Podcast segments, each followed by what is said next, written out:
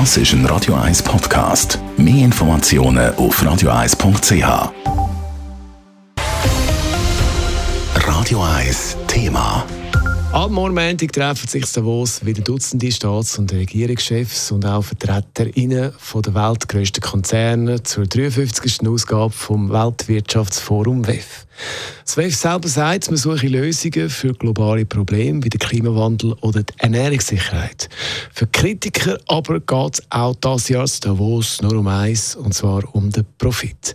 Die USO hat darum heute Nachmittag Davos zu einer bewilligten Kundgebung aufgerufen und mehrere, vor allem junge Menschen, mehrere hundert junge Menschen, sind gekommen. Hannes Dickelmann hat mit dem JUSO Schweizpräsidenten Nicolas Sigerist geredet und ihn gefragt, was man denn da heute Nachmittag von den WEF-Teilnehmern gefordert hat.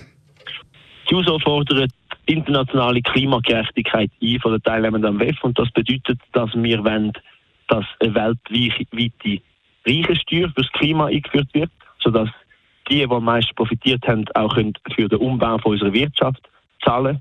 Und gleichzeitig braucht es einen Schuldenschnitt für Länder vom globalen Süden, damit die überhaupt erst die Möglichkeit haben, selber Investitionen zu tätigen, weil heute werden sie von diesen Schulden erdrückt. Was ist die Rechtfertigung, dass man sagt, die Wohlhabenden, die müssen jetzt für die Klimarevolution, die es eigentlich faktisch braucht, müssen die finanzieren? Es geht um die Frage, woher die Klimakrise überhaupt kommt. Und sie kommt von einem wachstumstriebenen, profitorientierten Wirtschaftssystem und am meisten profitiert von dem System, also am meisten profitiert, profitiert auch von dieser Zerstörung. Das sind die, die heute Milliarden auf sich können konzentrieren und darum ist es auch an ihnen, für die Klimaschutzmaßnahmen zu zahlen. Von diesen mehreren hundert äh, Teilnehmern, die Sie erwähnt haben, was sind das für Leute? Sind das vor allem Juso-Mitglieder oder sind da auch äh, noch aus dem Ausland Leute angereist?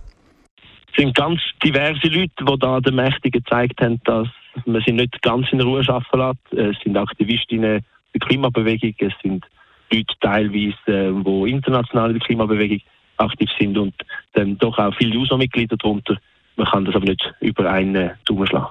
Sie haben ja gerade gesagt, eben, wir lassen Sie nicht ganz ungestört arbeiten. Sie schreiben auch, äh, man sitzt da hinter verschlossenen Türen, das ist wie immer sehr gut abgeriegelt.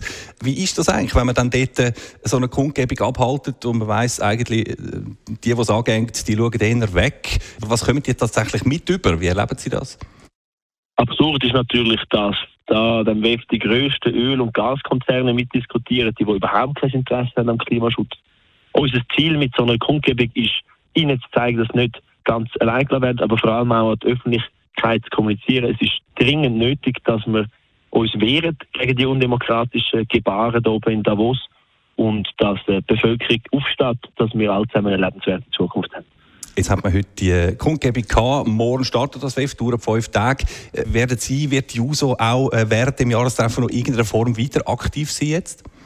Wir werden ähm, aufmerksam verfolgen, was passiert. Ich habe nicht sonderlich große Hoffnungen, dass da etwas daraus entsteht. Ähm, und dann werden wir natürlich unsere Forderung auf europäischer und auf schweizweiter Ebene weiterverfolgen. Der JUSO-Schweizpräsident Nicola Sigrist war es im Gespräch mit Hannes Dickelmass, WEF-Jahrestreffen Davos. Startet morgen und geht fünf Tage.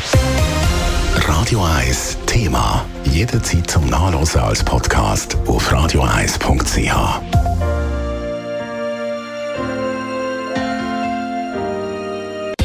Radio 1 ist Ihre News-Sender. Wenn Sie wichtige Informationen oder Hinweise haben, rufen Sie uns an auf 044 208 1111 oder schreiben Sie uns auf redaktion.radio1.ch.